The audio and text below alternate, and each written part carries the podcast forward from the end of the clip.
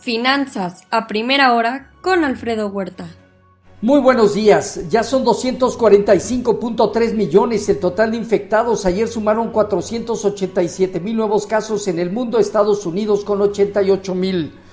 Ya son 6.767 millones de dosis aplicadas en el mundo, Estados Unidos a un ritmo diario de 837 mil, México 661 mil y China 1.6 millones. El Banco Central de China mantuvo sin cambio la tasa de referencia 3.85%. El sector inmobiliario de China vuelve con noticias y al radar de los mercados. Cynic Holdings incumplió pago de intereses de un bono de 250 millones de dólares. Este próximo 25 de octubre, relevante para Evergrande para ver si pagó o no pagó ya el bono que dejó de incumplir en primera instancia. Por otro lado, inició el Bito, símbolo del ETF Bitcoin ProShares Bitcoin Strategy, al aumentar cerca del 4%. Ahora se espera en pocas semanas otro lanzamiento relacionado a este, el Bakri Bitcoin Strategy en el Nasdaq, otro fondo que ya había recibido, ya se habría recibido la aprobación de la Bolsa y Valores de la SEC. La cotización próxima del Bitcoin es a su nivel máximo histórico en 65, 66 mil dólares Hoy opera en 63.850 dólares hasta el momento.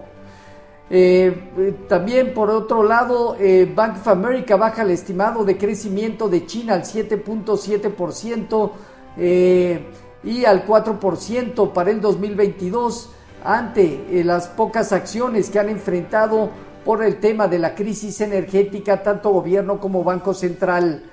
Citibanamex redujo el PIB de Estados Unidos 2021 al 5.6% por menores ventas de autos, falla de cadena de suministro y para el 2022 se mantiene en 3.8% anual. En Asia Pacífico, sesgo ligeramente negativo, China abajo, Hong Kong y Japón terminaron al alza. En Europa dominan movimientos con ligero sesgo positivo, Francia, Alemania, Italia, España y el Financial Times de Londres. El gobernador del Banco Central de Alemania y miembro del Banco Central Europeo, James Weidmann, renunciará, eh, renuncia para finales de año después de 11 años por temas personales. La inflación en la zona euro a septiembre aumentó al 3.4% anual. En divisas hoy, un índice dólar que presenta alzas marginales del 0.1%, el euro estable en 1.163 y la libra abajo en 1.375. En materias primas, hoy el petróleo a negativo 1.3%, el WTI en 81.4 dólares y en metales el oro en 1.780 dólares avanza 0.6%, la plata medio punto porcentual arriba y el cobre es negativo este día 1.3%. Ayer se dieron cierres eh, positivos en las bolsas de Estados Unidos que se aproximan a sus máximos históricos apoyado por todos los sectores, a excepción del consumo discrecional. El dólar se dio terreno y la curva media larga se presionó al alza. Hoy estará reportando IBM y Tesla. Netflix ayer sorprendió con alza de números de suscriptores mundiales, 4.38 millones en el tercer trimestre. Son 142 millones de personas los que han visto la película del juego del calamar.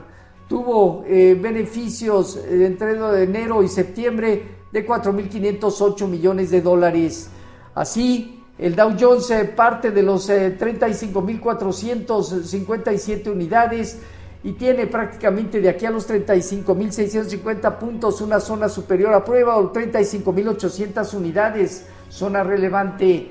El Nasdaq en 15.129 unidades tiene de aquí a los 15.400 puntos también zona de fuerte prueba. El Standard Poor's en 4.519 unidades terminó 0.7% arriba. El rendimiento del bono a 10 años eh, eh, se ubicó en 1.64%, eh, prácticamente 5 puntos base arriba. Hoy el informativo se mantiene en niveles alrededor de 1.63 a 1.64.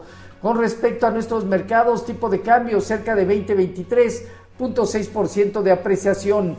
Bajo las condiciones actuales, el mercado consideramos se deberá estar cerca de una zona baja o de soporte alrededor de 2022, eh, en el que está operando.